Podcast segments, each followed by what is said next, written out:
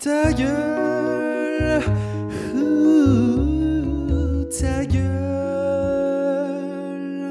Ta gueule Ta gueule Ta gueule Ta gueule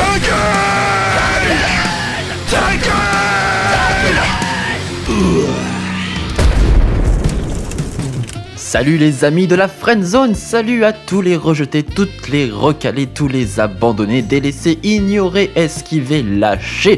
Vous êtes triste, vous êtes fâché, mais ce n'est pas une raison pour vous en prendre à l'orthographe. La langue ne vous a rien fait. Enfin, c'est c'est justement ça votre problème d'ailleurs. Mais je vous comprends, je vous soutiens, je suis comme vous, un fin connaisseur des amours déçus. Alors amour est bien un mot masculin au singulier aujourd'hui en français. On dit par exemple l'amour est nocif et non l'amour est nocive. Toutefois, lorsque le mot amour désigne des relations amoureuses, il peut s'employer au féminin pluriel, des amours déçus, UES donc. Et c'est même plus joli. Ah, les amours tumultueuses de Lou Lassina Foubert.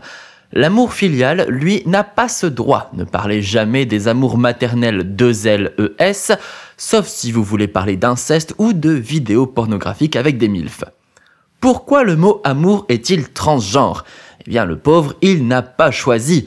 En latin, le mot amor est masculin, mais il s'utilise indifféremment au masculin et au féminin en ancien français.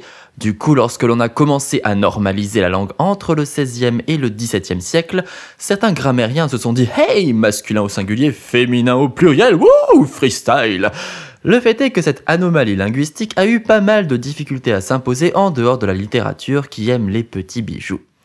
Aussi, aujourd'hui, tout le monde s'en fiche que vous utilisiez le mot amour au masculin pluriel. De guerre lasse, tous se sont résignés. Qu'est-ce qui pourrait sauver l'amour? chantait Balavoine. Peut-être qu'avoir un peu d'égard pour ce mot en lui réservant une petite place à part dans notre langue serait un bon début. Bon, en même temps, il n'est pas totalement seul non plus. hein. Le mot délice obéit à la même règle faux folle. L'amour est un délice quand l'être aimé nous fait goûter les délices voluptueuses de sa chair.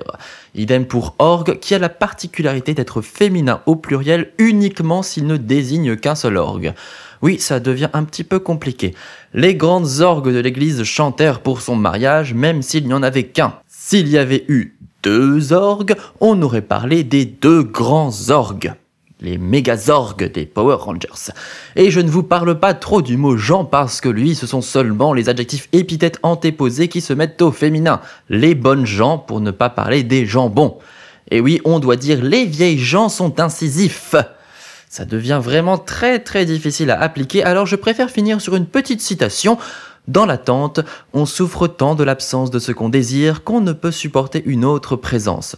C'est de Proust, qui, s'il avait vécu aujourd'hui, dans cette époque où plus rien n'a de valeur, plus rien n'a de sens, aurait peut-être simplement voulu vous dire...